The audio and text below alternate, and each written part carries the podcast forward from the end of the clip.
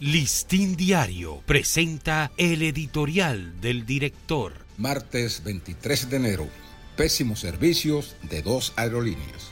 Las múltiples vicisitudes que sufren a diario los pasajeros de las aerolíneas American Airlines y JetBlue debido a deficiencias y negligencias en el servicio desbordan ya los límites de lo aceptable y de lo comprensible. Retrasos que a veces sobrepasan las 10 horas de espera, sin justificaciones ni explicaciones convincentes, sobreventas de asientos o inesperados cobros adicionales por equipajes, más los frecuentes extravíos o violaciones de maletas, forman parte de la cadena de dificultades.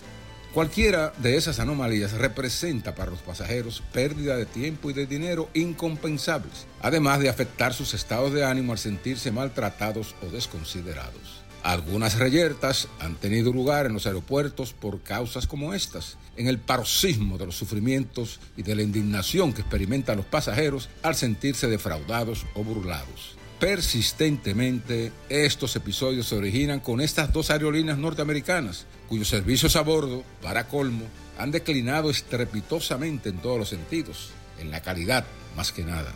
Pese a la frecuencia con que ocurren, las autoridades aeronáuticas no han sido capaces de someterlas al rigor del cumplimiento de sus responsabilidades frente a los pasajeros y con ello prohijan impunidad.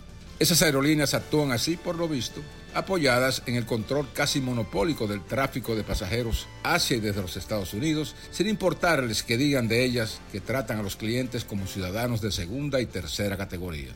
Dejar varados a pasajeros o expedirle boletos de viaje y luego decirles, sin más ni más, que el vuelo está lleno, expande cada día en nuestros aeropuertos, generando gratuitas ofensas y perjuicios a los infortunados pasajeros. Somos un país que recibe con gran hospitalidad a millones de turistas y que cada día se esmera en cumplir con las normas internacionales de seguridad aeroportuaria. No nos merecemos, por tanto, estos tratos abusivos y displicentes de JetBlue y American Airlines, que bastante se lucran del negocio de la transportación aérea plagado de deficiencias.